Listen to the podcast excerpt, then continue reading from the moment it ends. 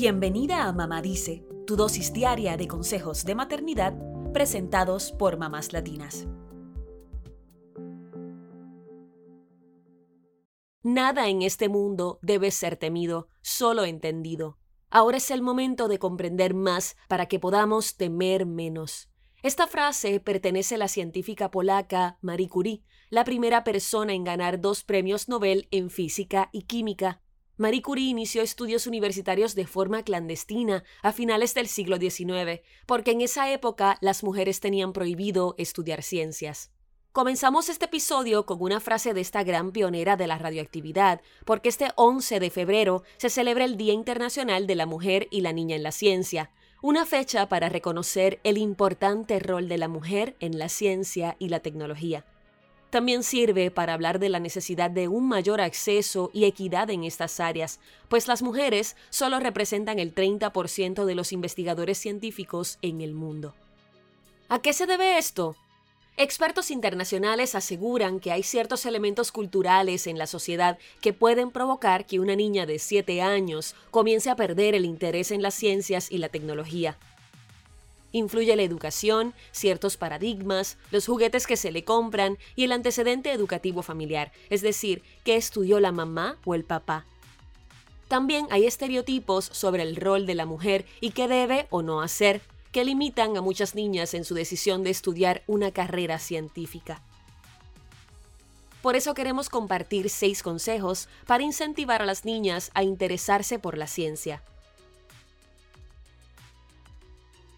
Número 1. Háblales sobre las mujeres científicas de la historia y sus inventos. Desde la antigüedad han existido mujeres excepcionales en el área de las ciencias, tales como Hipatia de Alejandría, una de las primeras mujeres matemáticas de la historia, o la astrónoma Nicole Rennes-Lepot, que calculó las fechas en que el cometa Halley pasaría por la órbita terrestre. Además, inventos como la máquina de coser, el cubo de basura con pedal y lenguajes de programación han sido creados por mujeres. Número 2. Permíteles explorar lo que les rodea sin límites ni estereotipos. Olvídate de si se ensucian o si hacen cosas que normalmente no harían las chicas ya que estos suelen ser estereotipos que limitan la curiosidad de las niñas. Es importante que tengan contacto con la naturaleza, que jueguen con herramientas de construcción y que sacien su curiosidad de forma sana. Número 3. Diviértanse con juegos de experimentos y matemáticas.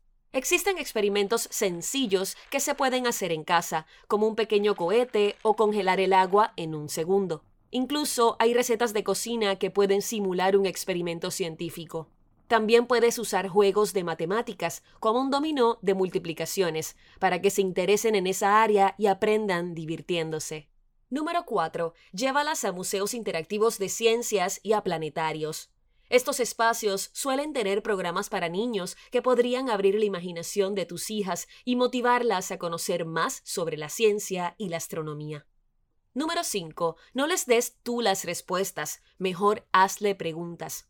La ciencia tiene mucho de observación y pensamiento crítico, así que puedes hacerle preguntas que le ayuden a llegar a sus propias conclusiones en ciertos temas, sobre todo si se trata de cosas que impliquen un pensamiento lógico. Por ejemplo, puedes preguntar, ¿por qué crees que eso es así?